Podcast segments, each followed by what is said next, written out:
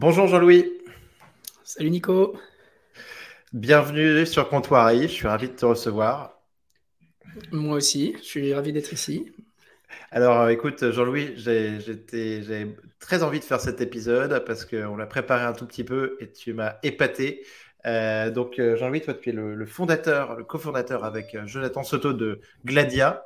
Euh, et donc, tu es ex-aide de la data, de l'AI et du quantique euh, chez OVH. Euh, donc, c'est un épisode qui, qui, va être passionnant.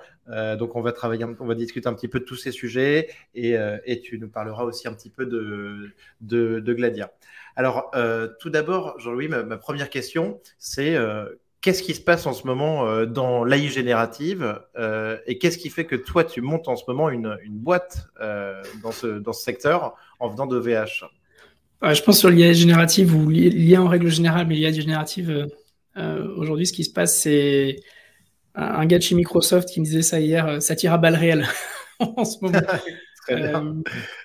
OpenAI qui s'est fait racheter par, par Microsoft même si les, choses sont dites autrement, mais c'est ce qui s'est passé, qui absorbe euh, la totalité de la R&D de chez Microsoft. Exactement, j'ai vu 59, 59 chercheurs. Euh, ah oui, la R&D de Microsoft et les chercheurs Google et, Meta, quoi. Ouais, mais même au sein de Microsoft, ce qui se passe, c'est que la R&D est en train de se faire inspirer. Donc, ça, c'est un, un, truc de fou. le CTO est en train de changer côté Enfin, il y a des, des changements côté Microsoft euh, à droite à gauche. Euh, c'est en train de, ouais, c'est en train de partir euh, que, que, les gros GAFAM accélèrent fortement. Il y a Google qui, qui, a mis en place Bard pour contrer l'intégration de, de ChatGPT dans, dans, dans Bing. On, voit que Facebook réagit en, sortant son propre modèle aussi. Là, ça part, euh, je vais pas dire dans tous les sens, on sent une accélération qui, est forte. Et déjà, depuis les trois dernières années, ça, allait déjà très, très vite. Euh, moi, je suis dans le domaine depuis, depuis un bout de temps et je trouvais que ça allait très vite. Mais là, il, nous... ce qui s'est passé, c'est que les GAFAM ont. En général, c'était plutôt drivé par les startups. Et là, les GAFAM ont, ont, senti qu'ils perdaient pied, entre guillemets, euh, sur l'attraction marché. Et, et, ils ont mis un gros coup, un, gros coup de collier. Et là, ça commence à voilà, sortir le, la génération, euh, génération d'images, euh, génération vocale, euh, transcription audio, le texte ou texte, enfin donc tout ce qui va être chatbot, etc. On, sent que c'est une accélération qui est hyper forte. Et, et en fait, ça, c'est issu d'un ce qu'on appelle un breakthrough en anglais, donc je sais pas comment ce qu'on dit en français, une, une percée, voilà, une percée de la recherche, ouais, qui s'appelle les Transformers il y a à peu près 3-4 ans. Mm-hmm et qui a euh, complètement, euh, euh, désolé j'utilise des mots anglais, des unlock le, space de l'IA, et en particulier l'IA générative avec ce qu'on appelle des modèles autorégressifs. Mhm. Pour faire simple, c'est des modèles qui sont capables de... Hmm, je ne vais pas dire imaginer, mais des capables qui sont capables de générer de la donnée à partir d'une donnée d'entrée, ce que les modèles avaient beaucoup plus de mal à faire jusque-là. Donc cette génération de modèles s'appelle GPT. Euh, si tu le dis en français, Générité de Pretrain, GPT. ouais, si tu le dis en français, GPT, c'est moins sexy. mais euh, donc GPT, euh, mais c'est Generative Pretrain Transformers. Donc c'est la technologie des transformers. et donc du coup, c'est ça qui a un peu généré tout ça. à partir de là, on a commencé à avoir beaucoup de la normalisation de la génération de, de texte. on a enchaîné avec l'image. Jusqu'alors, c'était des modèles qui étaient beaucoup plus euh, lourds. Ça s'appelait Stalgan. C'était vraiment des modèles qui étaient beaucoup plus lourds à, mettre en place. Là, c'est devenu mhm. euh, une forme de commodité, euh, ces, modèles-là. Et ça s'est réparti du texte, c'est parti vers l'audio, c'est parti vers l'image. là, ça part dans tous les sens. Mais alors, ça, tire à balles réelles. Ça tire à balles réelles, exactement. Mais alors, j'ai une question là-dessus, Jean-Louis. J'aimerais bien que tu m'expliques. Mais comment est-ce qu'on est. Donc, le transformer, oui. Ensuite, je comprends très bien le, euh, les, implications sur le texte, mais qu'est-ce qui fait qu'ensuite on arrive sur les autres, euh, sur les autres médiums, sur la voix, sur l'image? Comment est-ce que tout ça est lié? Qu'est-ce qui fait que le transformer et au début, bah, par exemple, juste le chat GPT, le texte, fait qu'en même temps, de manière simultanée, on va avoir des révolutions en image, en voix. Est-ce que tu peux m'expliquer le, pont? Oui, ouais, bien sûr. Euh, ce qu'il faut s'imaginer, c'est que la, beauté de des Transformers, euh, mhm. c'est la capacité à, généraliser très fort. En fait, si mhm. je devais faire pour un, peu des, ouais, plus des, néophytes, entre guillemets, qui sont, qui sont pas très à fond dans les papiers de recherche, mais il faut s'imaginer que c'est quand une donnée rentre, que ce soit du texte, de l'image, du son, on, va se mettre que c'est un petit bonhomme qui rentre, mhm. et le petit bonhomme va sauter dans, un, dans une énorme matrice, dans un énorme tableau qui est, qui est, absolument monstrueux. C'est pour ça qu'on parle de milliards de paramètres, c'est pour ça qu'il y a plein de fantasmes sur le nombre de milliards de paramètres de GPT 3.5, GPT 4. En fait, plus le, nombre de paramètres est grand, plus le, la matrice dans laquelle vous rentrez, un peu comme dans le film Matrix, elle est, elle est grande. Et donc c'est un petit bonhomme. Et le petit bonhomme, ce qu'il va avoir, c'est qu'il va avoir des chemins qui sont plus ou moins gros, donc c'est des probabilités mhm. euh, statistiques pour aller vers un autre tableau qui est en fait le même tableau, mais qui te donne le mot suivant ou l'élément suivant. Il te dit, voilà, il y, a une plus grande probabilité d'aller vers, vers, ce bout de mot-là ou ce bout d'image-là, etc. Et en fait, euh, les transformers ont permis de faire ça. Et comme je, je vais de matrice en matrice, qui sont toujours les mêmes grosses matrices, je garde la totalité de l'information tout au long de la chaîne. Ça, c'est hyper important de comprendre. En fait, c'est comme si vous aviez un miroir. Tu sautes dans un miroir devant toi qui te ramène à ton point de départ, mais tu n'as jamais oublié d'où tu viens. Et donc, tu as, une forme de séquençage où tu te souviens de la totalité de ce que tu as vu avant et tu as la chaîne de probabilité complète. Et, les mots, et, ça, c'est possible parce que l'infrastructure le permet. Aujourd'hui, les GPU sont hyper puissants. On a beaucoup de données qui nous ont permis de construire ces énormes tableaux. Bien sûr. Euh, et, le, et avant, ce que tu avais, tu avais des modèles qui étaient, euh, si je prends par exemple euh, sur le texte et la voix, tu avais des modèles qui étaient des modèles qui avaient une très faible mémoire. Tu commençais ta phrase, ta reconnaissance de phrase, de la classification, peu importe, ou de la reconnaissance vocale, tu commençais, et à partir de quelques bouts de mots, ben, l'infrastructure te permettait pas, ou le modèle te permettait pas d'être euh, suffisamment fort en mémoire, entre guillemets, pour se souvenir du début de la phrase. Donc il oubliait, ça s'appelle LSTM, Long Short Term Memory, ça veut bien dire ce que ça veut dire. Ça veut dire que on oublie une partie de l'info, puis on en garde une partie, puis au fur et à mesure du temps, on, on arrive à conserver des éléments et à comprendre le sens. Mais du coup, c'est on, était en mémoire. Euh, on était en mémoire goldfish, euh, poisson rouge, et on arrive en euh, long terme memory, quoi, c'est ça. Ben oui, c'est ça. On était en poisson rouge, exactement. C'est que tu fais un tour de bocal et puis tu as conservé ce que tu devais conserver, mais tu te souviens que tu as mangé, mais tu te souviens pas que tu es passé par là. Tu conserves des éléments essentiels avec des, des poids et tout ça mais tu ne conserves pas la chaîne totale. Et ce qui fait que ben, parfois, tu avais des. Et d'ailleurs, c'est encore le cas sur les transcriptions. Parfois, tu as des trucs un peu incohérents. Tu regardes Siri, parfois, il te met des mots, tu dis ça par rapport avec le sens de la phrase. Euh, les hmm. nouveaux modèles aujourd'hui ont énormément de sens parce qu'ils ont ce qu'on appelle le contexte complet qui passe euh, dedans. Et donc, c'est ça qui fait que euh, la gestion du contexte a fait que ça a complètement créé une révolution sur l'imagine, le, le, générative du coup. D'accord, et j'ai bien compris parce que tu as fait cette distinction sur faire rentrer, euh, utiliser le, transformer sur un texte ou un élément, donc un élément qui peut être une image en fait, de la même manière. Ça peut être une image, ça peut être la En fait, euh. Ouais, ouais, tu as de la reconnaissance. En fait, tu t'en fiches. Euh, c'est des nombres à la fin. Que ce soit du texte, de la voix, une image ou un prompt ou ce que tu veux. En fait, tout ça, c'est transformé en, en, en nombres. Et les nombres, on appelle ça des tokens. C'est pour ça que si les gens s'intéressent un peu au generative AI, ils t'entendent parler de tokens euh, et tu payes per token. Mais c'est quoi un token? C'est vraiment compliqué à expliquer ce concept-là, mais c'est un, je dirais, c'est un bout élémentaire, un élément élémentaire de l'objet que tu rentres. Donc si c'est euh, mmh. un mot, bah, peut-être c'est des bouts de syllabes, tu vois, c'est des tranches de mots. Donc, euh, et, en fait, ces tokens-là, c'est quoi? Bah, C'est juste un, indice, un index, un numéro, qui est, le, qui est un numéro qui lui-même est dans la grande, grande, grande matrice dont je parlais avant, et qui du coup te permet de te positionner au bon endroit le petit bonhomme par rapport à son indicatif ou la composition de ses indicatifs qu'il a en entrée, donc par rapport au token d'entrée, ça va le positionner, il va faire son premier saut dans la matrice au bon endroit, et après il va, il va commencer sa boucle où euh, il est en face du miroir, il replonge dans le miroir, qu'il ramène au même endroit, qu'il replonge, qu'il replonge, qu'il replonge, avec des routes qui t'emmènent dans le miroir qui sont plus ou moins grosses par rapport aux probabilités. Hmm. Et ça, ça t'amène à la fin à avoir généré un texte à partir d'un prompt. Et le prompt est D'accord. les tokens ou, ou, ou et donc la, audio, peu importe et tout à fait. Et la numérotation, donc hyper importante, apportée par le transformer. Et je crois que c'est justement euh, une des clés du, du, du, papier, du paper. Euh, attention is all you need, en fait, cette numérotation. Ouais, ça, c'est euh, c'est ce qu'on appelle des tokens et c'est des recherches clés-valeurs, au final. C'est globalement ça. Et donc, c'est ça qui a été très, très optimisé et qui a été très, très poussé par, par, euh, par les transformers et par le mécanisme, ce qu'on appelle d'attention, exactement comme tu, dis, tu décris. Alors, euh, merci beaucoup pour cette explication, Jean-Louis, parce que. J'essaie de faire simple. Hein, non, non, mais moi, écoute, j'ai déjà fait plusieurs dizaines d'heures de vidéos sur YouTube et j'avais pas tout compris, donc c'est super intéressant.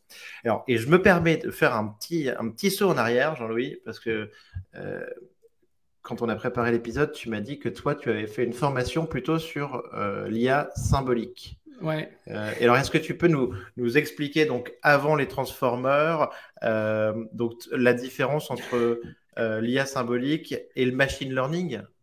Ouais, en fait, tout, c'est le nouveau nom, IA symbolique, ça fait cool, mais à l'époque, on appelait ça des systèmes experts. Avant, on était même des statistiques. En fait, ça change de nom pour rendre ça plus cool, mais globalement, c'est. Dans, si tu prends le, la définition de l'intelligence artificielle, je ne l'ai pas exactement sous les yeux, mais bon, on va dire globalement, c'est imiter un humain, imiter un comportement humain. Bon, bah, l'informatique passe sa vie à faire ça. On, passe notre vie à, vivre par rapport à ça. Donc maintenant, la question, c'est euh, est-ce que euh, à quel point le système il est intelligent et autonome? Et puis après, on parlera d'AGI, euh, mmh. qui est un peu le, le, point Godwin des conversations hein, quand tu fais de l'IA. Euh, mais si tu démarres là-dedans, bah, la première façon d'imiter euh, un humain, donc de faire une intelligence humaine artificielle, bah, c'est de faire des moteurs de règles, des moteurs de conditions, qui parfois sont alimentés par euh, des systèmes statistiques, genre chaîne de Markov, des trucs comme ça, mais, mais globalement, c'est un peu des, des, des, moteurs de règles avec de la statistique qui vient se mettre dedans. Mhm. Donc ça, c'est les premiers, premières formes. Et si tu prends un des premiers exemples qui était ensuite à l'origine de la seconde, enfin de la première révolution de l'IA, qui sont les réseaux de neurones, euh, euh, en fait, euh, c'était la lecture des numéros ou des noms sur les chèques, les chèques postaux. alors, soit les, lettres postales, soit la lecture des chèques pour les banques automatiques. Comment tu fais la reconnaissance de caractère? En plus, c'est un domaine qui est super compliqué parce que toutes les écritures, en particulier la mienne, sont, sont pas toutes propres. mais tu as ce truc-là. Et tu as deux manières de le faire. Euh, maintenant, aujourd'hui, on, regarde ça avec les réseaux neurones, mais à l'époque, ils regardaient ça avec des probabilités de retrouver cette courbe-là, quelle fonction mathématique, avec quelle fonction mathématique tu décris un L ou un 0 ou un 1, et qu'est-ce qui s'en rapproche le plus quand euh, tu regardes une image et que tu compares les, éclairages de pixels, les niveaux de pixels, etc. Donc ça, c'est vraiment des moteurs de règles avec plein de if, avec des formules. Euh, des, systèmes de, règles, ouais, tout à fait. C'est systèmes de règles avec de la mathématique, hein, des, des, courbures, des choses comme ça, mais ça reste des systèmes de règles. ok? Et maintenant, quand tu es arrivé à la deuxième, deuxième façon de faire, était beaucoup plus euh, euh, généraliste et c'est super intéressante. La manière dont je le décris, c'est. Euh, moi, j'explique les. Tu vois, j'ai trois enfants. C'est la manière dont tu gères les, les boîtes de jouets avec tes enfants où tu sais, tu as une forme d'étoile, une forme de lune, une forme de carré. Je, je, vois que, je sais que tu as des enfants. Bien sûr. on les entend parfois derrière. Et, et, tu vois, ça, c'est un jeu que tout le monde connaît. Et les réseaux de neurones, c'est exactement ça. C'est que tu vas prendre des formes élémentaire, une lune, un rond, un carré. Tu vas le glisser sur euh, le petit tableau jusqu'à ce que la lune tombe dans le trou de la lune, jusqu'à ce que le rond tombe dans le trou du rond, jusqu'à ce que le carré tombe dans le trou du carré. Et quand tu passes un, un 0, admettons, un 1, un 4, un 5 en, en, écriture manuscrite, bah, tes formes élémentaires, c'est une courbure euh, inclinée de 30 degrés, une autre horizontale, une autre verticale, etc. Et toi, tu passes ton chiffre et à chaque fois que ça tombe dans un trou, qui a une forme élémentaire, euh, un mhm. peu comme euh, le, spectre de Batman là, qui se baladerait dans le ciel. Tu scannes et bam, ça tombe dans le trou et tu comptes plus un. Et tu mets ça dans une matrice. Tu dis j'ai fait un plus un, j'ai fait un, j'ai compté deux fois cette courbure là, j'ai compté trois fois cette, euh, cette horizontale là, cinq fois ce vertical là, etc. Et tu as un tableau, un index où tu as compté le nombre d'items. Et après, quand tu viens avec une nouvelle image que tu dois reconnaître, bah, tu la repasses dans les mêmes filtres et donc, ça va retomber dans les trous euh, et ça va compter le nombre de, de, mhm. correspondances qu'il y a eu dans chaque trou. Tu regardes dans ton tableau de correspondance, tu regardes le truc le plus proche et tu dis, bah, c'était un 4. Donc, tu n'es plus avec un moteur de règles. Tu construis une matrice, tu construis un gros bloc matriciel où tu peux lui rentrer n'importe quel objet, parce qu'au final, les filtres, c'est à toi de les définir. Mais tu peux mettre euh, un chat, un chien, un oiseau, ça change rien. Le système, il est adaptatif par rapport à ce que tu as mis. Tu n'écris plus des courbures qui sont spécifiques à des lettres ou des numéros. Donc là, on passe de, de moteur de règles à un euh, système euh, mathématique euh, avec les représentations statistiques qu'on appelle maintenant le deep learning. Et dans le champ du machine learning qui est plus général, il y a le deep learning dedans. Mais il n'y a pas que ça. Il y a plein d'autres représentations mathématiques dans le champ du machine learning, mhm. dont le deep learning fait partie. Tu as plein d'autres choses comme qui s'appelle le XGBoost, euh, tu as, 50 algorithmes, des arbres de décision, tu as pondéré, tu as, as, 1000 trucs, des systèmes autorégressifs, etc.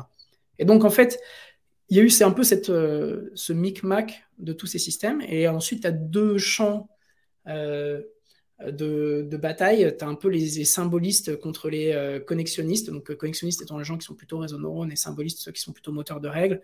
ça se met dessus. Gary Marcus d'un côté, Yann Lequin de l'autre, et puis ça se tape, etc.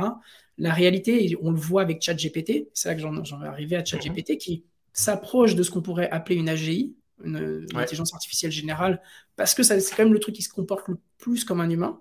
Euh, tu m'as posé la question du test de Turing, on en reparlera tout à l'heure. Ça, commence à y ressembler beaucoup. Ça passe, c'est capable de passer le barreau aux États-Unis. Voilà, il y a quelques trucs qui ont été capables de faire euh, quelque chose, des activités qu'on été capables de faire ChatGPT qui sont très proches de l'humain. Mais pourquoi il est capable de faire ça? C'est parce que tu commences avec un prompt, donc une question, en fonction de la question, il comprend le concept, il met un moteur de règles, et en fonction du moteur de règles, il va te mettre le modèle qui convient le mieux à ce que tu cherches à faire. C'est pas le même modèle qui fait, euh, par exemple, si je dis euh, fais-moi un snippet de code Python pour faire euh, ABCD, c'est pas le même modèle qui travaille derrière que si je lui demande de me faire un, résumé de texte sur des lois, par exemple. Et puis même quand ton truc, chat GPT il va générer du code, souvent, ce qui va se passer, je ne sais pas exactement derrière exactement comment ça se passe, mais il y a des modèles qui s'appellent Codex ou des choses comme ça, qui sont spécialisés sur la génération de code. Bah, il va t'en générer 10, par exemple, versions, et dans les 10 versions, il va regarder si les 10 codes compilent. Donc, tu as un autre moteur de règles qui vient derrière qui te fait la compilation, qui regarde if ça compile, else no, où est-ce que ça casse, est-ce que tu peux régénérer euh, une autre version de ce code-là parce que ça casse à tel endroit, est-ce que tu peux rajuster Donc en fait, tu as toujours des moteurs de règles qui viennent. Et en fait, la meilleure IA, c'est une IA hybride qui est un mélange de moteurs de règles et, un moteur, et de, de symbolique et de connexionniste finalement. Ouais. Ah d'accord, de l'hybride. De l'hybride, bien, sûr, bien sûr. Mais comme dans tous les systèmes, il y a, comme en ingénierie, c'est pas blanc, c'est pas noir, c'est toujours gris. Il y a un peu de alors, je comprends l'intérêt de l'hybride, euh, mais alors est-ce que, est -ce que, le, est -ce que le côté probabiliste de, de ChatGPT euh, vient de là, justement, et est-ce que c'est quelque chose qui peut être corrigé en apportant de la symbolique? Mais En fait, ça dépend ce que tu veux faire. Euh, c'est drôle parce que nous, on a un système qu'on appelle Smart Cache chez, chez Gladia, mm-hmm. qui, qui permet de gérer ça. Donc c'est un truc qui s'appelle l'entropie. Euh, l'entropie quand tu fais des modèles génératifs, c'est à quel point tu rajoutes du bazar dans, ou tu rajoutes un peu de bruit dans ton système pour qu'il soit imaginatif. Parce que si tu mets un système imaginatif, imaginatif euh, euh IA génératif, mais qui est déterministe, à chaque prompt, il te, il te, ressort la même chose. Donc, tu vas en général ajouter ce qu'on appelle un seed, une, une, variable, enfin une variable racine qui va te faire redémarrer au même endroit. Mais ce que tu voudrais dans l'idéal, quand un texte, tu poses plusieurs fois la question, n'aimerais pas qu'il te retourne toujours la même chose si tu veux faire de l'IA générative. Mais à d'autres moments, tu voudrais que le système soit déterministe. Je te donne un exemple. Si tu me dis quelle est la réponse à euh, la question euh, à la, au calcul 48 plus 3, euh, tu veux que ce soit 51 tout le temps, tu veux pas trop qu'il imagine. Donc il y a des cas où tu veux imaginer. Où tu dis par exemple, fais-moi la classification, je te donne un texte et tu me donnes la catégorie de, de société qui est en face. Par exemple, Google est un engin de recherche, tu prends la page Wikipédia, tu me dis, voilà, ça doit rentrer en tel type de catégorie. Tu as envie qu'à chaque fois que tu poses la même question sur euh, la description associée de Google, ça te retourne toujours euh, Search Engine. Tu veux pas que ça te retourne cloud. Parce que sinon, tu vas péter un câble. Parce que si tu utilises ça dans le système de prod, euh, ça va changer chaque jour. Et toi, ta compta, elle va faire Mais qu'est-ce qui se passe La catégorisation des transactions dans, dans, la BI, elle est complètement pétée. Et donc, ça dépend de ce que tu cherches à faire. Et c'est pour ça que je dis tu as toujours un moteur de règle à la fin. Ça dépend de ton cas d'usage, ça dépend de, de, tout ça. Mmh. Donc, euh, il faut que ce soit génératif. Il faut que pour que ce soit génératif, il faut que ce soit imaginatif. Pour que ce soit imaginatif, il faut un petit peu de bruit et de randomisation. Si tu veux pas ça, eh ben, eh ben, ce qui fait la force de ChatGPT euh, ou de des architectures GPT peut être aussi ton, ton pire ennemi. Donc, mmh. euh, donc c'est à toi de trouver les mesures de mitigation. Quoi. Ok. très bien. La, et sur le, sur le fait que ChatGPT soit euh, euh, réentraîné par des, par des humains. Euh, tu sais, donc que, qu'on soit repassé dessus pour, pour éviter les, les, réponses qui peuvent être un peu dangereuses. Ça, c'est de règles. En fait bah, c'est moteur de règles encore. Hein. C'est, tu n'as pas le choix que de faire de la modération. Donc, tu vois, tu en viens à, ces histoires de qu'il n'y a aucun système qui est capable de, de, de faire bien. C'est tu vas prendre des mots-clés, tu vas faire de la classification en amont de ce qu'a voulu dire la personne, reconnaître le sens. Si le sens rentre dans telle telle catégorie, alors tu lui dis désolé, je suis une IA et j'ai pas le droit de vous répondre à ces questions-là. Donc c'est pour ça que les gens ils font des escape prompts, ça leur fait, ça les fait marrer. Ils essaient de trouver un moyen de bypasser le moteur de règles pour, sortir, mais mais euh, mais c'est pour ça que tu peux pas euh, euh, tu peux pas rely que sur que sur l'IA parce qu'il y a beau dire enfin de l'IA pure connexionniste. moi ce que j'en pense c'est que c'est au global ces trucs c'est c'est pas ces trucs là j'aime pas dire le mot enfin, je dis tout le temps le mot truc mais faudrait pas. Euh, ces architectures GPT qui ont été entraînées elles ont été entraînées avec des biais mais absolument monstrueux.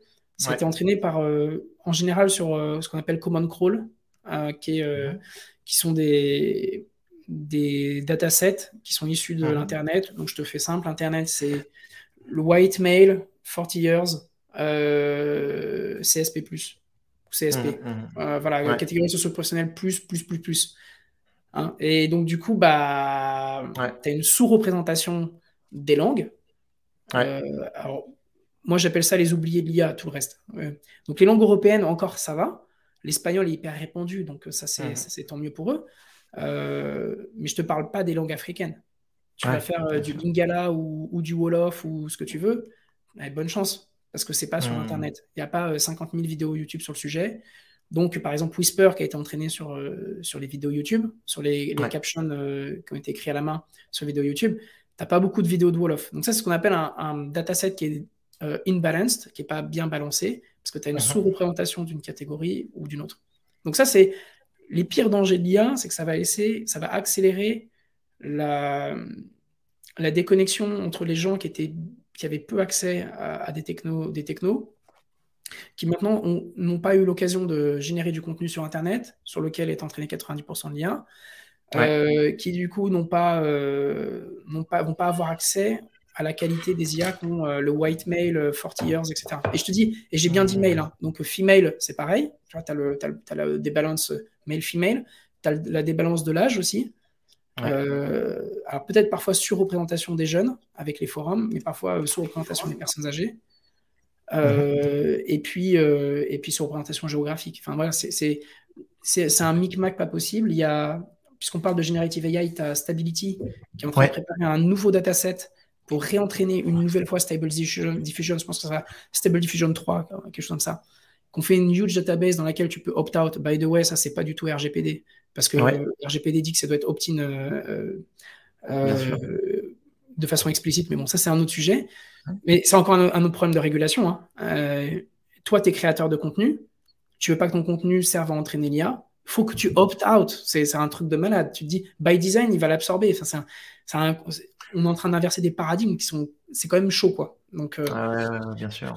Donc, voilà, ce que j'en pense, c'est que c'est pas des problèmes simples. Et juridiquement, aujourd'hui, tu personne qui est capable de répondre. Et je te donne un dernier élément. Et ça, c'est pour les gens pour qui se mettent ça dans la tête, parce que c'est vraiment des.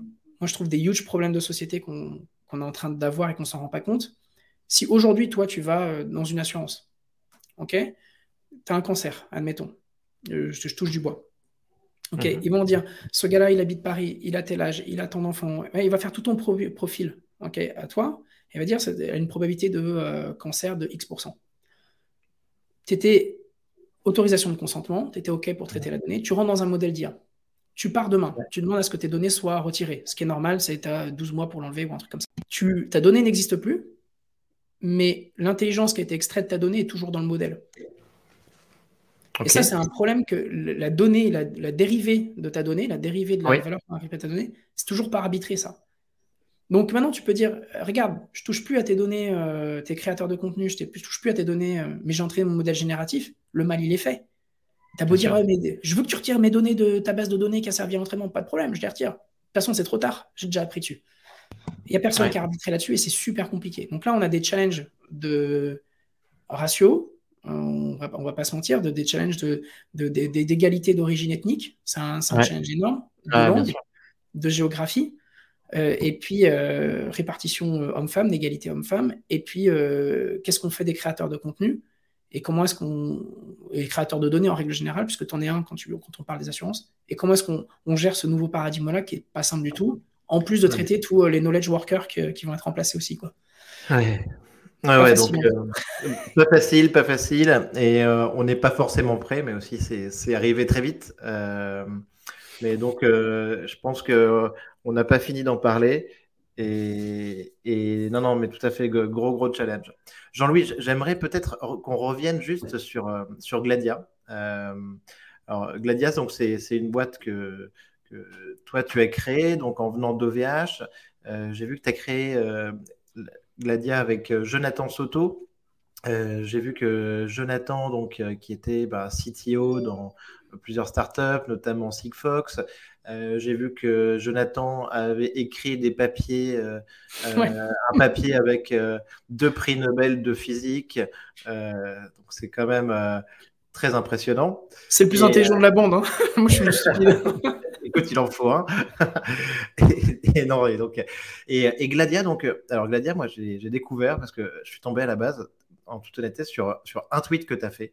Euh, Gladia, donc, tu dis que vous simplifiez donc, les modèles AI les plus avancés euh, pour extraire 100% de la valeur des data avec une seule ligne de code. Euh, tu as fait un tweet là-dessus, Jean-Louis, sur tes performances. Est-ce que tu peux nous expliquer ce que c'est Gladia au grand public et un petit peu pourquoi ça cartonne aujourd'hui? Ouais, alors ben. Parce que tu avais des performances à me donner en plus, donc. Euh, ouais, des, il y a des perfs, oui. euh, donc nous, à, l'origine, ouais, effectivement, on faisait euh, beaucoup de modèles d'IA euh, sur de l'infrastructure. et en fait, on, on, comme toute startup, hein, on, on, pivote, on a pivoté un peu et on est, on est arrivé sur le, le domaine de la voix en particulier, uh-huh. qu'on qu'on est en train d'étendre. Okay. Mais globalement, la thèse, elle est simple, c'est la question que je pose à tout le monde hein, qui écoute, c'est combien de temps vous passez dans votre journée à entrer des données dans un système, dans une base de données, genre CRM ou quelque chose comme ça? Allez, 1% du temps? Je suis gentil si je dis ça. Et, en, réalité, 99% euh, de, de l'intelligence de l'entreprise, elle est paumée dans la journée. 99. Les meetings que tu fais, les podcasts qu'on fait, le meeting avec ton client, le call du support, les meetings entre équipes, les mails que tu envoies, la documentation que tu fais. Il n'y a rien de tout ça qui est, traité. Le seul truc que tu as, c'est que tu as des CRM, tu as euh, des bases de données, de produits, des choses comme ça. Mais ça, c'est 1% de l'information dans l'entreprise. Et en fait, on s'est rendu compte que les entreprises, euh, elles strugglaient, enfin, je ne sais pas comment on dit en français, elles avaient vraiment du mal avec ce sujet-là. Ouais, parce que tu as du, as du churn, donc les enfants, les, enfants, les employés, pas si tu veux les enfants, hein. mais les employés sont euh, churn de plus en plus. Euh, les gens restent un an et demi, deux ans, trois ans dans les boîtes, donc la connaissance part avec les gens. Les vieux de la vieille qui étaient là depuis 25 ans, ils partent à la retraite, donc tu perds euh, toute, euh, toute la connaissance et toute l'expérience qu'ils ont. Et donc la question maintenant, c'est comment est-ce que j'arrive à, être efficace dans ma boîte? Et, en fait, on s'est rendu compte que le sujet numéro un, c'était la voix. C'est vraiment la voix, c'est les vidéo meetings, c'est, les, ça explose le, le, monde des vidéo meetings le monde des podcasts explose parce que les gens, maintenant, il y a tellement de podcasts que la question, c'est comment est-ce que j'ai le résumé du podcast? Est-ce que c'est un podcast qui m'intéresse? Quel est le ton qui est employé dedans? Quelles sont les personnes dedans? De quoi ça parle exactement? Avant de m'engager, parce que c'est tellement florissant. Et donc, et, c'est énormément de connaissances, ces podcasts, c'est incroyable. Euh, et puis, euh, et puis tu as la même chose sur les emails. Comment je gère X milliers d'emails par jour? Comment je gère ma doc, euh, les documents qui sont répartis partout? Donc là, on a une abondance d'informations, comme on l'a eu sur Internet. Et maintenant, c'est comment est-ce qu'on utilise les IA génératives pour être plus efficace, comment on fait des chats GPT d'entreprise ou des, des, Google Search d'entreprise. Et nous, c'est notre positionnement. On commence par la voix parce que c'est là que, qu'est perdu 70% euh, de l'info aujourd'hui. Euh, et donc, on a fait un moteur de reconnaissance vocale. On s'est basé sur Whisper, qui est un. D'accord, d'OpenAI D'OpenAI, exactement. Qu'on a ultra optimisé, on a rajouté des moteurs de règles au-dessus, donc euh, de l'IA symbolique, parce que je vais faire du marketing. Mmh. Mais globalement, on a rajouté des moteurs de règles symboliques dessus. On a rajouté des, modèles, des, moteurs supplémentaires parce que, euh, comme c'est basé sur euh, GPT, l'architecture derrière, il y a aussi des avantages, c'est qu'il parle comme un humain. Donc la retranscription est très proche d'une retranscription humaine, du phrasé humain. Donc il est, très bon là-dedans. Mais il y a aussi des désavantages, c'est qu'il peut avoir des hallucinations, c'est-à-dire que parfois il peut générer du texte qui n'a pas été demandé. Donc on travaille énormément sur ces sujets-là. Euh, on travaille beaucoup sur les performances. Aujourd'hui, on, traite euh, une heure d'audio en une dizaine de secondes. Alors, mais alors, ça, c'est, ça, c'est dingue parce que ce traitement-là, il est assez long. Enfin, moi, je le, je le vois en tout cas sur mes, sur mes podcasts euh, et sur l'audio, ça prend, ça prend pas mal de temps en général. Ben, si tu vas chez Google, ça va te prendre entre 15 et 25 minutes. Si tu vas chez AWS, tu prends entre 8 et 15 minutes. Si tu vas chez Microsoft, c'est entre 15 et 25 minutes. Si tu vas chez Assembly, c'est entre 15 et 18 minutes. Hmm. On le fait en une dizaine de secondes. La, solution qu'on utilise là, tu vois, il me parle de, il me demande, il passe certainement pas une solution tierce pour faire ça, mais il, me demande 60 minutes, quoi. Ouais, ça c'est ce qu'on appelle le real-time factor. Hmm. C'est le, facteur euh, par rapport au temps réel, des facteurs de temps réel. Et tu vois, le, tu divises le temps que ça met à, faire la reconnaissance vocale divisé par euh, le temps de ton enregistrement et ça donne un real-time factor. Et donc là, vous avez, vous avez, vous avez on a tout explosé. Vous avez tout pété. vous avez tout pété. ouais. Pour arriver à, à, ce que tu dis, 10 secondes, c'est ça? 10 secondes, ouais. Et une dizaine de secondes. Ça dépend après des charges qu'on a sur le serveur. Euh, parfois, je ne vais pas te mentir, ça met euh, parfois 15-20 secondes. Euh, mettre 20 secondes sur quelque chose qui normalement met 25 minutes chez les GAFAM, c'est déjà, déjà pas mal. Et alors, ça, ça t'imagines en faire un produit B2B par exemple C'est déjà un produit, ouais, c'est déjà un produit B2B. On a beaucoup, beaucoup de demandes. Ah bah, des, des, plateformes comme celles que tu utilises, typiquement, viennent nous voir euh, et nous demandent, nous bah, de travailler avec eux. Parce que c'est un gros sujet pour eux. Il y a trois gros problèmes globalement que les gens ont parce qu'ils ont tous le même. Tout le monde qui fait la reconnaissance vocale fait, a les mêmes problèmes. Ils vont chez un GAFAM, euh, ils disent Ah, c'est chouette. Euh, puis après, ils regardent combien ça va leur coûter et puis ils font Ah, zut. Ensuite, ils vont chercher quelqu'un de moins cher. Ils trouvent quelqu'un de moins cher, la qualité, elle est pourrie. Et puis après, ils disent Ok, on va le faire nous-mêmes. Et puis bah là, tu arrives à des real-time factors, comme on a parlé où euh, tu, tu, fais du 1 pour 1. Donc, euh, c'est, tu fais, c'est pas gérable. le, ce qu'on appelle la scalabilité, elle est, elle est pas là. Donc, mais, mais, est-ce que tu fais là, tu le fais sur la voix, euh, mais tu pourrais, le, tu pourrais le faire aussi donc, sur d'autres médias, sur le. Sur ouais, c'est ça. Tu as tout à fait la vidéo, le texte. Ouais, bah, déjà, on fait, on fait vidéo aussi. Tu fais on, fait, on fait vidéo et audio déjà. mais oui, tu as raison. on est en train de. Nous, ce qu'on est en train de faire, c'est de, mettre une brique de recherche sémantique dessous. Parce qu'en réalité, quand tu fais la transcription, plusieurs, euh, les choses que tu cherches, c'est pas la transcription pure. Euh, à moins que tu veuilles faire du SEO sur ton podcast et que tu en, en, fais la transcription auto, et ça c'est très bien, et puis ça aide à l'accessibilité. Donc nous, on est 100% pour ça, pour les, malentendants et tout. Mais ce que tu voudrais, c'est que ça fasse la euh, chapterization, ce qu'on appelle automatiquement les, les, chapitres, ouais, je vais y arriver, l'extraction des topics euh, traités, tu veux euh, le summarization, tu veux détecter le ton dans la voix, tu veux détecter les sentiments, ce genre de choses. Euh, par exemple, si on parle d'un call center, il y a des mots interdits ou des mots noirs, des mots qui ne sont pas autorisés ou des mots que tu veux éviter.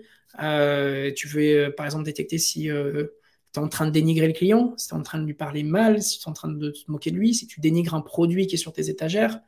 Voilà, il y a plein de choses comme ça. Et donc, euh, c'est beaucoup plus compliqué que juste faire la transcription euh, vocale et faire euh, genre speech to text. la réalité, c'est que le B2B, le, business, il a besoin de pas de la transcription, il a besoin de toute l'intelligence qui vient au-dessus. Donc, c'est là-dessus que nous, on se positionne et, et, de faire de la recherche qui va avec, donc d'indexer tout ça dans des, dans des systèmes. Et c'est une recherche intelligente. C'est pas une recherche où si tu n'as pas dit le mot exact, ça va rien sortir. C'est une recherche qu'on appelle vectorielle, où tu vas rechercher les mots les plus proches ou le, sens de la phrase que tu as écrite et qui comprennent ce que tu voulais dire. Et même si, même si cette phrase n'a jamais été prononcée, ce, les mots écrits n'ont pas été utilisés, il va comprendre le concept et te trouver les concepts. Donc ça, c'est mmh, tous les sujets qu'on va sortir d'ici le mois d'avril. Donc dans un mois. Et, mais, et vous êtes combien dans l'équipe aujourd'hui On est 12. Vous êtes 12. Ok, super. Euh, alors, euh, donc, bah, écoute, passionnant. Euh, donc, j'ai vu que bah, Twitter s'était emballé là-dessus suite, à, ton annonce. Donc, c'était cool. Il y avait, tu m'avais dit 500 000 vues ou un truc comme ça. Donc, c'est ouais, génial. Et OpenAI s'est un peu emballé aussi parce qu'apparemment, ça a fait du bruit chez eux. Nice. Ok. Ouais, et du coup, ils ont réalisé l'API Whisper de leur côté deux ah semaines bah. après, mais ils n'avaient pas prévu de le faire. Ils ont fait ça hier, non? Hier soir, ouais. Ah ouais, ouais, ok. Et après, bah, du coup, ils n'avaient pas prévu de le faire si tôt, mais c'est juste qu'on est venu un petit peu chambouler leur plan de ce que j'ai entendu ah, des gens. alors, non, mais, alors, mais moi, des gens chez Microsoft qui m'ont dit. Mais tu sais quoi, mais moi je suis fasciné par ces annonces parce que tu, tu, vois, les, en fait, les, les GAFAM se comportent comme des startups, quoi, tu vois, enfin, ou même comme des mm. individus. Et c'est, en vrai, si tu réfléchis, c'est, OpenAI a été chamboulé par Stable Diffusion sur euh, Dali, quoi, tu vois, Exactement. Euh, qui leur a mis la pression. Ensuite, eux, ils ont mis la pression avec ChatGPT sur Google, sur, Google et les outils de chat qui, qui, sortaient, qui étaient existants, développés. Et, euh, et, ça continue sans arrêt. Et en fait, euh, à chaque fois, il, y a, y a un, ça tire à la réelle. Il y a un acteur qui met les gens en liste d'attente ou qui réduit tout ça. Et il y a quelqu'un derrière qui arrive et qui dit bah, Moi, j'envoie à tout le monde, je démocratise euh, devant toi et je te coupe l'herbe sous le pied. C'est dingue, dingue. Ouais, ouais, ça tire à balles réelles. Quoi. Nous, on est venus les bah, sur. Génial, si, vous, si, vous, avez réussi à les, à les faire bouger, c'est Après, bon, voilà, ils ont des limitations du coup. Hein. Ils ont mm. quand même. alors, attends, mais ce qu'ils ont dit sur leur API, sur leur API j'ai vu ça ce matin c'est euh, ils ont dit quand même qu'ils avaient réussi depuis décembre. Euh, je ne sais pas si c'était sur ChatGPT et Whisper ou l'un des deux, mais à diviser les coûts, euh, les coûts par 10, donc une réduction de 90% sur, sur le prix des, des requêtes oui, c'est sur, GPT. sur GPT. en fait, on parlait, on parlait d'inférence qui coûtait grosso modo presque une, une dizaine de centimes de, dollars. Et, depuis décembre, en fait, et, et, c'est un gros problème hein, pour l'expansion. Elon Musk en avait parlé, il parlait de, euh, de, prix qui faisaient pleurer euh, quand on regardait ça. Mais donc, ce que j'ai bien compris, donc, donc ils disent que grosso modo, depuis décembre, ils ont réussi à diminuer ça de 90%. Ben oui, oui, c'est tout à fait, c'est possible. C'est là que c'est la beauté de, de l'alliance GAFAM et startup, tu vois, c'est. Les GAFAM, c'est compliqué pour eux. Euh, si tu si es un Microsoft, ils utilisent un chatbot et que le chatbot il se plante. D'ailleurs, c'est ce qui s'est passé avec Bard euh, chez euh, Google. Bard s'est gouré, trompé entre guillemets, de réponse qu'il a donnée. L'action de, micro, l'action de Google tombe. Ouais. T'as pas le droit à l'erreur. Le truc, il peut pas à aucun moment être raciste. Il peut. Et, je dis pas qu'il faut l'être, hein, c'est pas mon, mon point, mais il y a des biais partout. Et toi, tu le sais pas. Tu, tu te dis pas, euh, ah super, je vais mettre un, biais raciste dedans. Euh, c'est pas ça que tu te dis, évidemment. Mais ton système, il est, il est génératif, donc tu peux pas maîtriser ce qui s'est passé dedans. Et comme c'était entraîné sur euh, homme blanc, 40 ans, américain, bon, il y a des racistes dedans. Il y a une représentation, en plus, des gens qui sont en général assez virulents parce qu'ils sont derrière un écran, donc ils sont surreprésentés. Mmh Et donc tu te retrouves avec la donnée qui est biaisée. Ok, ça c'est une chose. Si tu mets système en production quand tu es une startup, on dit oh putain, c'est amazing, etc. Bon, il y a des biais, c'est pas grave, on te pardonne. Et tu dis ah, je corrige, je corrige, je suis en train de corriger, je suis en train de corriger. C'était un GAFAM. Ouais. Tu as mis ça sur ton search engine. C'est mort, hein Et donc, du coup, tu te rends compte qu'ils ont une capacité d'innovation qui est quand même limitée par la press relations, etc., enfin, par, par des garde-fous. Et de l'autre côté, tu as les startups qui font des trucs. Euh, par exemple, je te donne un, exemple de startup et, et je ne je, je, juge pas. Je, je, pense juste. Murphy AI, ils font du clonage de voix. Ouais. Mais ça qu'avec du clonage de voix, tu peux hacker les banques. Parce qu'il y a des banques encore qui utilisent le, le, le, footprint de la voix pour, comme, comme moyen d'authentification. Bien sûr. Mais tu ne te poses pas forcément ces questions éthiques. Toi, tu cherches à lever des fonds, tu as le marché, tu machin si tu es un GAFAM, tu vas te poser ces questions-là. Tu vas avoir un, ethical committee board, etc. Et donc là, tu, vois, tu vois les startups versus les GAFAM. Et le raison, mais ça, fait une, disruption, une disruption encore plus forte. Enfin, on est dans le, Christensen euh, poussé, quoi, en fait. Une disruption Exactement. par, euh, euh, parce que le, grand n'a pas le droit à la prise de risque, en fait. Il n'a plus le droit à la prise de risque. Et c'est là que tu vois les, les startups comme OpenAI qui montent, qui montent, qui montent. Quand ils sont chauds, bien, qu'ils ont bien calibrer les trucs, que c'est eux qui se sont tapés toute la partie euh, compliquée de la, de la des, des, relations press, euh, etc. Machin. Là, tu as un groupe qui rentre au capital, qui l'absorbe. Et là, eux, leur spécialité, c'est de faire des systèmes scalables. Parce que les problèmes qu'a eu Bing euh, dans les 20 dernières années pour faire un moteur de recherche, etc., c'est les mêmes problèmes que tu as maintenant quand tu as un million d'utilisateurs sur ChatGPT. Et les ingénieurs chez Bing et compagnie sont très très bons pour prendre un système et le faire, OK, maintenant je sais comment faire un milliard de requêtes. C'est là que l'alliance a fait du sens pour la, démocratisation et la réduction des coûts. Bien, d'accord. Ok, très bien. Et c'est là qu'on arrive à, voir cette baisse de 90% sur, sur les mm-hmm. coûts. Ok. Euh, alors, ça, me permet de, faire une transition. Tu, viens de parler de Murphy, c'est ça? Euh, Moi, j'ai lu un article hier sur euh, Voice Mode. donc, Voice Mode, donc c'est des solutions de, qui permettent de faire du clonage de voix, en fait. Ouais. Donc, c'est très utilisé. C'est dingue. Donc, ce qu'on te dit, c'est que ce clonage de voix, en fait, il, peut, il devient assez parfait. Comme tu dis, il y a l'exemple de, de l'empreinte vocale pour l'authentification sur des systèmes bancaires. mais il y a prendre la voix de quelqu'un, il y a vendre la voix de quelqu'un, il y a avoir la propriété de sa voix comme on a la propriété de son empreinte digitale. Exactement. C'est fascinant. Et tu as des trucs qui sont. Enfin, excuse-moi, il y a des boîtes qui sont très intéressantes et, rigolotes et je sais pas ce que ça vaut éthiquement, j'en ai pas d'idée. Mais par exemple, il y a des boîtes qui ont fait 60 millions mhm. pour euh, gommer les, les accents. Ouais, ok. Et à quoi ça sert? Bah, Ça sert que tous les call centers en, Inde, euh, les call centers en Afrique du Nord, tu as l'impression de parler avec des gens qui sont proches de là en général où sont les, clients, c'est-à-dire euh, Amérique du Nord ou Europe. Tu lèves 60 millions d'yeux. Est-ce que est-ce qu'on doit le faire? Je ne sais pas. Moi, ce que je te dis juste, c'est que ça a été fait et que ça lève beaucoup d'argent là-dessus. Donc, tu vois, c'est même pas. C'est, ton, exemple, il est dingue. Ton exemple, il est dingue. Euh, j'ai choisi un autre exemple qui était il est dingue et il fait peur. Euh, mais je, voyais un autre exemple qui était genre une, chanteuse, si tu veux, euh, et quelqu'un en face qui utilisait cette solution de clonage de voix et qui arrivait euh, à, chanter avec la même voix que la chanteuse en réponse, quoi, tu vois, ouais. au même moment. Oui, et puis c'est ce qu'a fait David Guetta avec Eminem.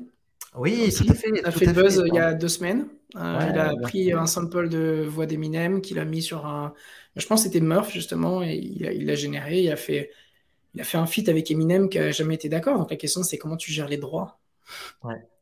Donc là-dessus, on a la question de droit, on a le, deepfake de, de, la voix, en fait. Et ça, aujourd'hui, bon, ben, c'est tout à fait possible. Et on ne peut pas vraiment savoir, grosso modo, euh, euh, que la personne à qui on parle. Euh, aujourd'hui, on n'a aucune solution technique. Euh, ça se trouve, toi, tu, utilises la voix de, quelqu'un d'autre. je ne peux pas savoir.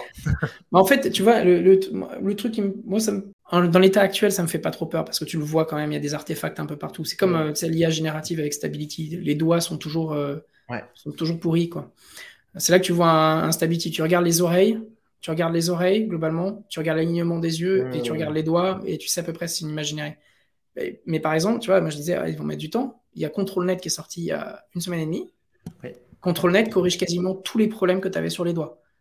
C'est un truc, c'est un truc de mal. entendu parler. Ça, ça, fait quoi ControlNet en fait euh... ControlNet, c'est que ça vient rajouter un layer de un, mhm comment est-ce qu'on dit un layer? Une couche au-dessus qui va t'aider à contrôler ton IA générative. Ça veut dire, je vous ai parlé des grosses autoroutes entre les matrices, des trucs comme ça. Ben, ça va te guider, euh, ça va te guider vers, ça va rajouter des poids pour te guider plus vers, euh, vers des endroits que d'autres, euh, globalement. Ça te permet de, donner ouais, plus de poids sur les sur les, le masque, ce qu'on appelle un masque que tu envoies, enfin sur les éléments que tu envoies. Donc il va, il va, être capable de, de, s'adapter. C'est un peu comme ça, ça s'agglutinait euh, les points s'agglutinaient autour de, des formes que tu lui donnes. Euh, hmm. Et donc ça, c'est juste, euh, c'est juste du délire. Moi, ça Aujourd'hui, deepfake et voice fake, ça, ça, me fait pas trop peur. Ce qui me fait hmm. peur, c'est que à chaque chose qui est sortie, je te jure, ça fait trois ans que c'est comme ça. Je dis, ah ok, dans 24 mois, il y aura ça. Le truc, il arrive en 12 mois. Tu fais, ok, bon. Maintenant, je me disais, OK, bah, ça va arriver en 12 mois. 12 mois, en fait, ça arrive dans 6 mois. Et maintenant que je me dis que ça arrive dans 6 mois, ça arrive dans 3 mois. Et puis après, je me disais, il arrive dans 3 mois, ça arrive dans les 2 semaines. Il y a une accélération, mais qui. Non, mais l'accélération, elle est, elle est complètement phénoménale. Et donc, la question, c'est quand est-ce qu'on va faire du real-time regarde, regarde, on était en, tu, y participes. moi, je trouve que c'est un progrès énorme. Mais non, non, mais ce que je veux dire, c'est qu'il y a, y a un jeu de l'accélération avec la startup qui devance les groupes, les GAFAM, des nouveaux projets qui sortent en permanence. Toi qui mets, euh, qui met la pression grâce sur ton innovation euh, à OpenAI euh, sur Whisper, et on va de plus en plus vite. Et regarde, et c'est le badge du Y Combinator en ce moment. Tu n'as que des projets AI on sent que ça va, ça va très très vite. Et sincèrement, moi j'ai du mal à, suivre les news des nouveaux projets qui sortent. Moi aussi. et, parce qu'aujourd'hui, je, suis sur je reçois des newsletters quotidiennes dans, les, dans lesquelles, tu vois, il y a, y a 15, 20 projets qui ont l'air euh, sérieux tous les jours. C'est c'est un truc de ouf. Mais en fait, ce qu'il faut que tu te dises, c'est que ça a commencé il y a à peu près 6 euh, ans, 7 ans avec TensorFlow, 7 ans avec TensorFlow, qui est venu de, Google, qui est venu un peu chambouler tout et rendre le, deep learning accessible par tout le monde. Hmm. Du coup, qu'est-ce qui s'est passé? Bah, Tu as commencé à avoir pas mal de PhD, de doctorants. Un doctorat, tu mets entre 3 et, 3 et 5 ans pour, pour le sortir. Donc, tu as eu 2, 3, 4 générations de doctorants qui sont sortis. Et ces doctorants, maintenant, ils sont en entreprise pour euh, bah, appliquer ça. Et puis, ça continue de dérouler. Et donc, en fait, on a eu, on, a eu, on a eu l'accélération des outils, euh, open source, etc. Ça a énormément aidé. L'accélération des machines, l'ouverture des datasets. Et, et, le nombre de doctorants et de, chercheurs qui maintenant arrivent à maturité pour mettre en application euh, ce qu'ils ont, ce qu'ils ont travaillé. Donc, je te promets que c'est. Même pour nous, dans le, dans le, milieu, c'est très, très difficile à suivre. et c'est très, très stressant et oppressant. Je vais pas te mentir. Ah, j'imagine, j'imagine, ça s'arrête jamais. On est toujours surpris. Et je pense que, et en plus, je pense qu'on n'a on n'a pas vu le, gros de la vague. Euh, je pense que, je pense que ça, ça, ça c'est devant nous encore là, parce que, parce que tout ce dont tu parles, c'est des effets, euh, des effets de renforcement en fait. Hein. donc. Euh, j'ai vu hier, euh, Jean-Louis, j'avais une petite question aussi. C'est hier, il y, a Tesla qui, a fait euh, son Investor Day, euh, donc qui n'a pas été très bien reçu, mais il y a un truc que je trouve intéressant. Moi, c'est ce qui m'intéresse, moi, c'est les Optimus, les, robots là. Je ne sais pas si tu as vu ça. et donc, Elon Musk te dit que, grosso modo, ben, tu vois, ils sont les, les mieux placés, eux, pour faire de l'intelligence artificielle dans la vraie vie.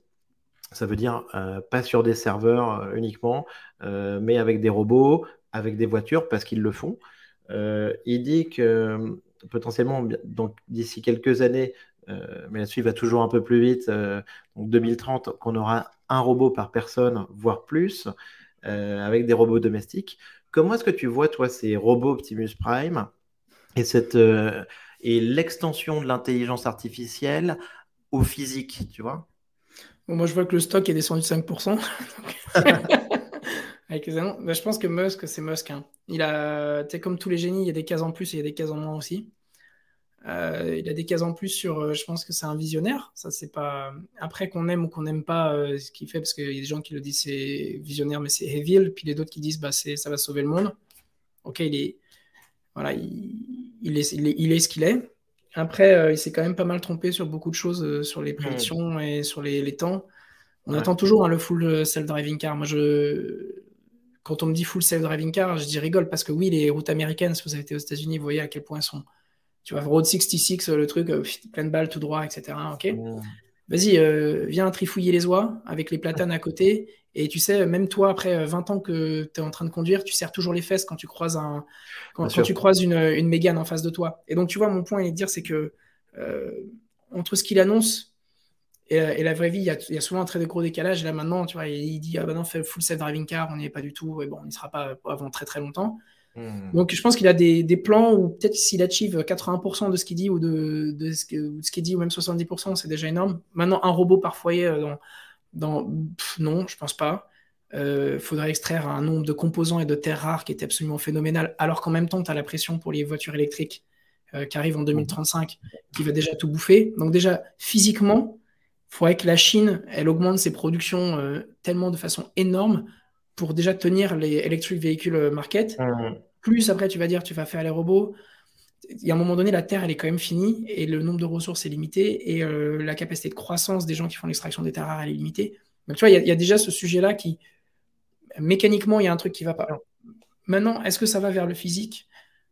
Je sais pas. Honnêtement, je ne sais pas. Pour moi, c'est pas une euh, réinvention euh, de ce qui a été fait. Ça a déjà, La mécanisation des entreprises a déjà été faite il y a, il y a 70 ans.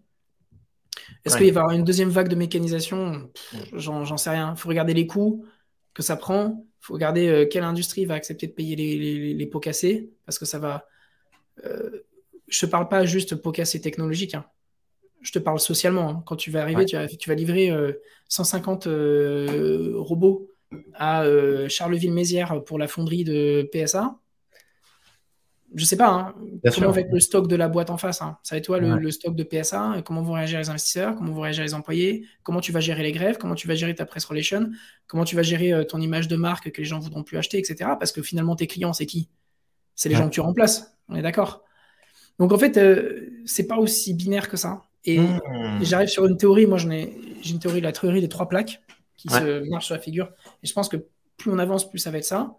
Et l'IA était un, gros euh, démonstrateur de ça. C'est à la plaque euh, nord-américaine, c'est le capital d'abord, l'argent d'abord. Donc ça, c'est la pensée Musk. As la, la plaque européenne, c'est l'individu d'abord. RGPD, machin, on pense à l'individu en premier. Et tu as, la plaque euh, asiatique où c'est l'État en premier. C'est-à-dire que tu peux faire de l'argent comme Jack Ma, faire, essayer de, faire la mentalité capitale d'apport. Et à un moment donné où le, gouvernement il vient, t'attrape par le callback, il fait tiens, vas-y, on va ah, discuter pendant un mois et demi dans une cage et on va voir euh, comment, comment, tu, gères, euh, comment tu gères ton business. Ouais, donc, tu as quand même ces trois plaques-là. Et donc, la vision de Musk, c'est une, une, vision nord-américaine. Est-ce qu'elle est adaptée au reste du au monde entier? Je ne sais pas. Je suis pas sûr que le gouvernement chinois soit aligné avec ça. Je suis pas sûr que les Européens soient alignés avec cette vision-là. Donc, c'est pour ça que je me méfie toujours. là, justement, sur ChatGPT, il y a des gens qui disaient euh, que les Chinois, justement, euh, regrettaient peut-être de ne pas être en avance sur, sur ces sujets de LLM. Peut-être aussi parce qu'ils ont mis un petit coup de frein à l'innovation ces dernières années euh, avec cette, cette, politique dirigiste et anti-entrepreneur. Mais, mais ce qui conduit à un, à un autre modèle. J'ai une autre question, moi, Jean-Louis, sur aussi sur Sam Altman, que tu dois euh, euh, bien connaître euh, via OpenAI. moi, je trouve que Sam Altman, je pense que c'est, je, ne suis peut-être pas le seul à, voir ça, mais c'est peut-être aussi un peu le nouveau Musk, dans le sens où ben, tu as OpenAI, tu as WorldCoin, euh, tu as les projets Helion sur la fusion.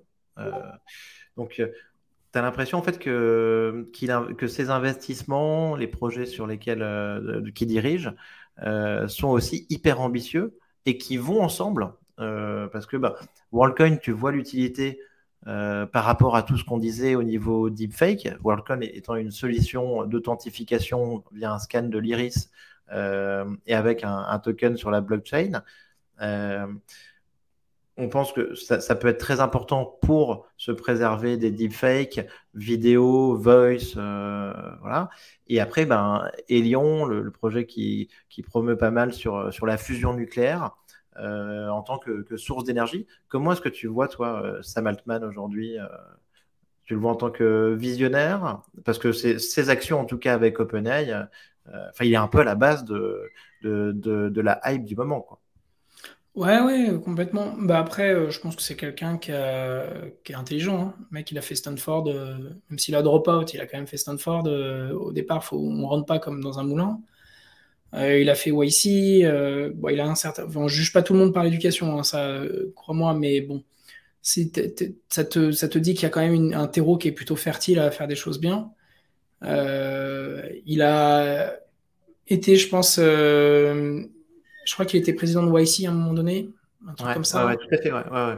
Euh, ouais, c'est des gens avec des capacités hors normes, euh, qui ont un très bon réseau, qui sont très intelligents. Euh. Est-ce que c'est le nouveau Musk Je sais, j'en sais rien, honnêtement. J'ai du mal à juger ces gens-là. Ce que je sais, c'est qu'il a quand même chamboulé, enfin, il va rester dans l'histoire pour avoir chamboulé quand même le monde de l'IA. Et probablement le WorldCoin et Nuclear Energy et des choses comme ça, enfin, le, monde de hmm. Nuclear Energy, etc si ces gens-là poussent pas sur des sujets, euh, je pense en particulier sur l'énergie nucléaire, euh, moi c'est plus les, sujets aujourd'hui qui me qui, m'intéressent. Euh, je pense que c'est comme SpaceX, tu sais, les institutions, elles sont engraissées, elles sont, elles sont quand même empâtées dans, dans, leur truc. SpaceX, SpaceX, il vient, hop, il te, il te déclenche quelque chose qui, d'un point de vue institutionnel, redémarre. Si ces gens-là se mettent à faire du nucléaire énergie, euh, de même que tu avais aussi euh, Bill Gates hein, qui fait, qui fait son, chemin de l'autre côté. On aime, on n'aime pas. toujours est-il que ces gens-là, ils poussent les réflexions un petit peu plus que les. Que, que ouais, globalement, les institutions qui sont quand même euh, un petit peu. Non, tout à fait, tout à fait. Donc, ils disruptent les, les GAFAM, mais aussi les pays, en fait. et tout ça aussi dans, dans le cadre de, de, la plaque américaine dont tu parlais. Quoi. Ouais, mais après, euh, après tu, dis, tu, tu, dis ça, mais après, euh, le projet Lyon, il va, il va avoir des répercussions sur les politiques européennes parce que tu regardes de l'autre côté, tu dis qu'est-ce qui se passe, et puis tu regardes les autres, tu dis c'est quoi nos stratégies et nous, qu'est-ce qu'on devient dans 30 ans? Donc forcément, ça te mmh. amène des réflexions stratégiques.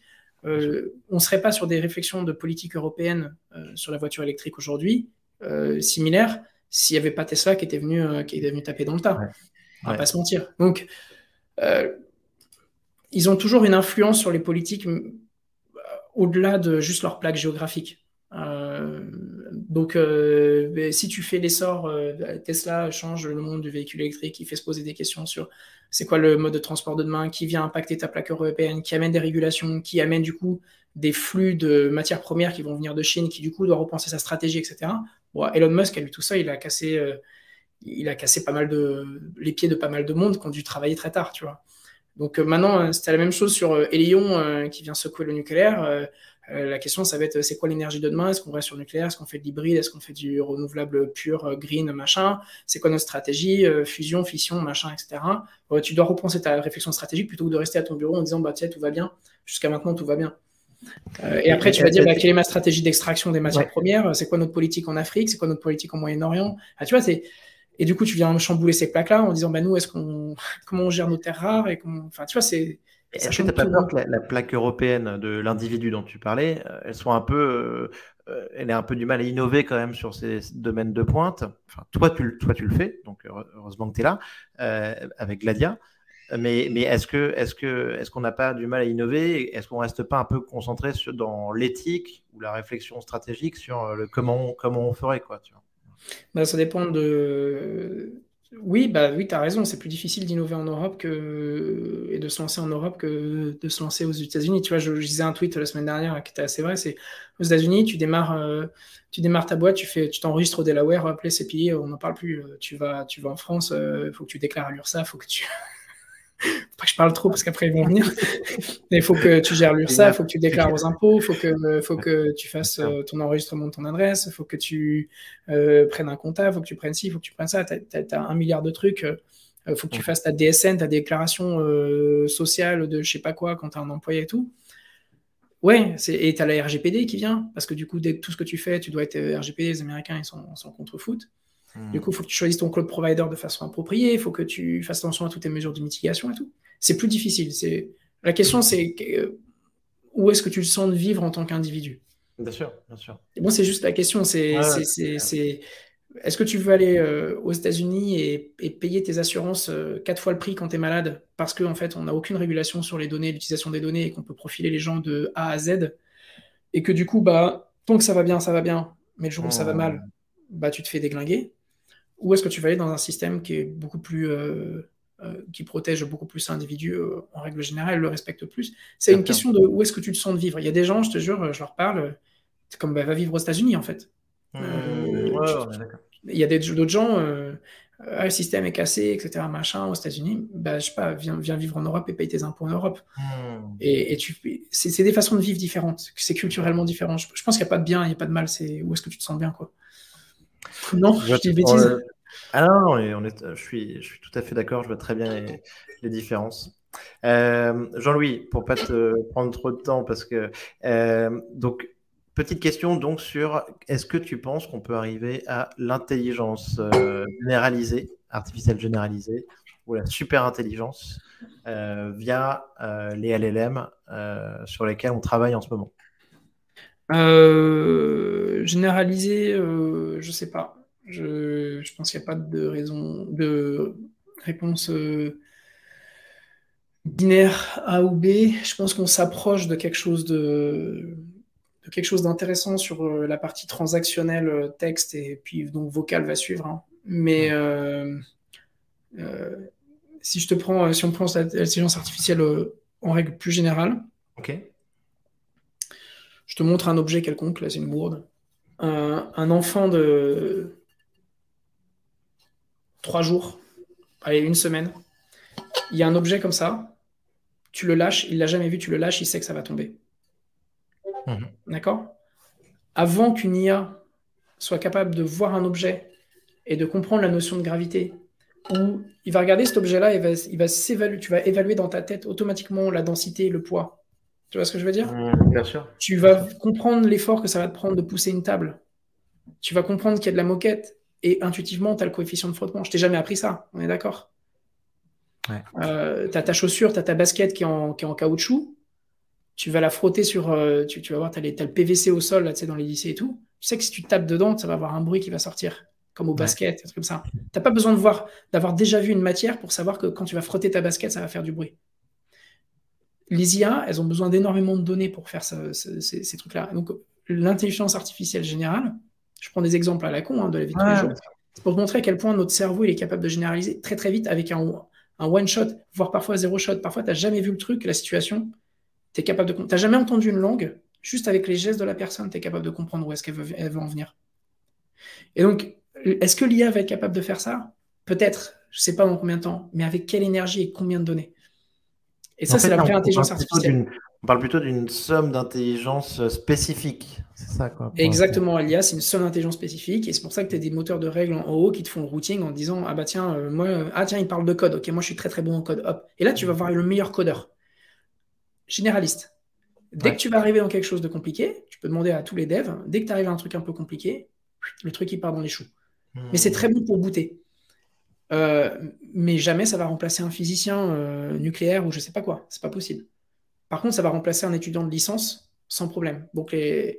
sur des trucs généralistes. Donc, est-ce que ça va faire la GI Moi, j'y crois pas. Et je pense qu'on n'y sera jamais. Euh, et puis, si on y est, bah, c'est la mort de l'humanité. Parce qu'en fait, euh, l'IA, elle se, elle, se, elle se, génère par, euh, par la donnée que tu lui injectes. Peut-être qu'elle va créer la connaissance pour s'auto-générer, mais si c'est ça, qu'est-ce que ça va être chiant hein? Si, c'est soit il n'y a plus de données, on devient débile et on lui donne plus de données, elle peut plus se nourrir et donc du coup elle devient bête, euh, soit euh, on fait plus rien et franchement euh, c'est pareil que on a tous euh, des, des, des, des, chaises roulantes automatiques où on bouge plus la maison, on mange des chips, on regarde la télé. Moi, je sais pas. Mais est-ce que tu vois un scénario où donc il y, y, a un danger et que l'IA pour le coup veuille nous rayer de la carte pour pour se développer? Là, ça, ça veut dire à ce moment-là qu'on est sur la. la c'est les gros fantasmes. Euh, une IA, elle répond à une fonction d'optimisation. Donc, euh, la fonction d'optimisation, si tu lui dis il euh, ne faut plus qu'il y ait de CO2 sur, euh, sur Terre, bon, bah, ça va rayer tous les éléments de CO2. Si tu lui dis il faut plus de CO2, mais il faut conserver la vie humaine le plus possible, mais qu'il faut ta, ta, ta, ta, bon, bah, il va optimiser sur tous les facteurs que tu lui donnes. Bon, après. Sûr, il y a, l'exemple assez connu là, des, des paperclips, là, des, des, des perforeuses produire le maximum de, de, de, de perforeuses et, et l'IA finit par euh, détruire le monde et, et, et utiliser euh, tout, tout, ce qui est possible, euh, toutes les ressources possibles pour ça sans s'arrêter. Donc en fait, c'est cette question de l'alignement aussi, enfin, et de lui donner des. Ouais, mais c'est une fonction d'optimisation. Tu as dit une fonction d'optimisation ça pure et tu fais tout ce que tu veux, mais c'est comme, comme ce que j'expliquais. Les ressources, elles sont limitées dans le monde. Ouais. Euh, ça dépend de ce que tu l'as mis comme tu peux faire n'importe quoi une IA, c'est débile. Une IA, c'est complètement con, hein, ça fait ce qu'on lui demande. Donc, euh, je, je, je, moi, j'y crois pas, je trouve que c'est des trucs de. Mais c'est de, la bonne science-fiction, quoi. Mais... Ouais. Et après, si je me suis trompé, bah, ça m'intéresse pas de vivre dans ce monde-là, quoi. Ouais, je suis désolé, parce que ça va être chiant. hein. bah alors, et alors justement, Jean-Louis, dernière question. Ton bouquin ou livre de science-fiction préféré? Sans aucune hésitation 1984. Okay. Euh, et, et, et, un, et, il est cool à lire et les gens pensent euh, ouais c'est un rapport avec euh, la surveillance et tout et ouais t'as ça mais c'est surtout une, une, une, fantastique histoire d'amour là-dedans. Je suis un peu fleur bleue. Euh, mais c'est un roman, j'en j'en avais les larmes aux yeux la première fois que je l'ai terminé. C'est vraiment, c'est ouais. super bien écrit, c'est magnifique et, et ça va, c'est pas un truc chiant où ça te fait toute une théorie sur la surveillance. C'est un, un, une belle, un beau roman. Euh, et le deuxième, le nom anglais, c'est The Naked Sun de ouais. Isaac Asimov. Ah ouais, d'accord. Euh, c'est pareil, on se dit, ah, c'est Asimov, c'est des robots et tout. Non, c'est une enquête. Euh, c'est une enquête et c'est. Voilà, moi j'aime bien les polars et tout, mais c'est un peu un polar euh, dans le futur ouais. et tout. Donc c'est interplanétaire et tout. Bon, il y a un peu des robots, mais ça, ça parle un peu de la, de la collaboration aussi robot-humain. Euh, voilà, mais c'est pareil, il y a aussi de l'histoire d'amour dedans, il y a aussi, euh, encore Fleur Bleue, il y a Enquête, enfin voilà. Super Jean-Louis. Merci beaucoup. Merci pour euh, cette interview Jean-Louis. C'était un plaisir. Euh, on va suivre de très près ton actualité, ce que tu fais avec Gladia. Et, et je te dis à très bientôt. À bientôt. Merci encore de m'avoir invité.